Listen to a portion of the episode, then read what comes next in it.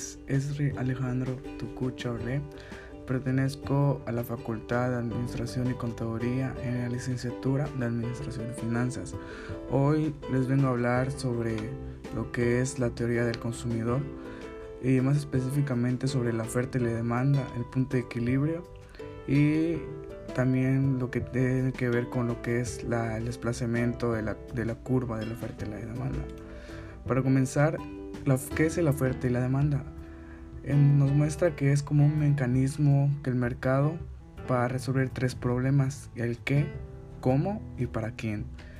Eh, un mercado que mezcla las demandas y las ofertas que provienen de los consumidores que distribuyen sus votos monetarios entre los bienes y servicios disponibles, mientras que los negocios suministran los bienes y servicios con el objetivo de maximizar sus utilidades.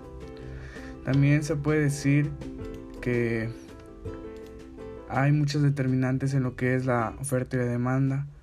Para eso también existe una tabla de la demanda que puede mostrar la relación entre la cantidad de demanda y el precio para un bien, siempre que todo lo demás se mantenga constante.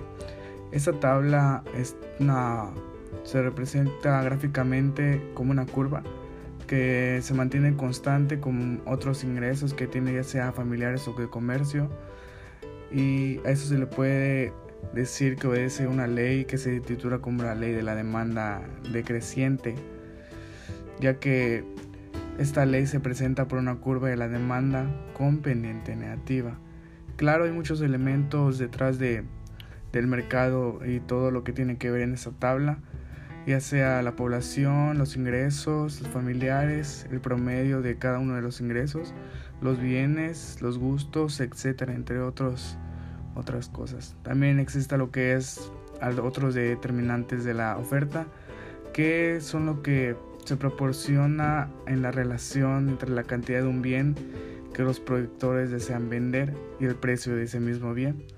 Ah, en lo general, la cantidad se puede ofrecer positivamente al precio, por lo que la curva de la oferta de es una pendiente positiva. También vamos, podemos hablar sobre que el equilibrio, el equilibrio que hay entre estas dos, en la oferta y la demanda, que es un mercado competitivo que cuando las fuerzas de la oferta y la demanda están balanceadas. El precio del equilibrio es aquel que la cantidad de la demanda es justamente igual a la cantidad que se ofrece. Gráficamente se encuentra con una intersección de las curvas de la demanda y de la oferta. De manera que semejante es un precio demasiado bajo que genera escasez, pero a la vez que también hace un incremento.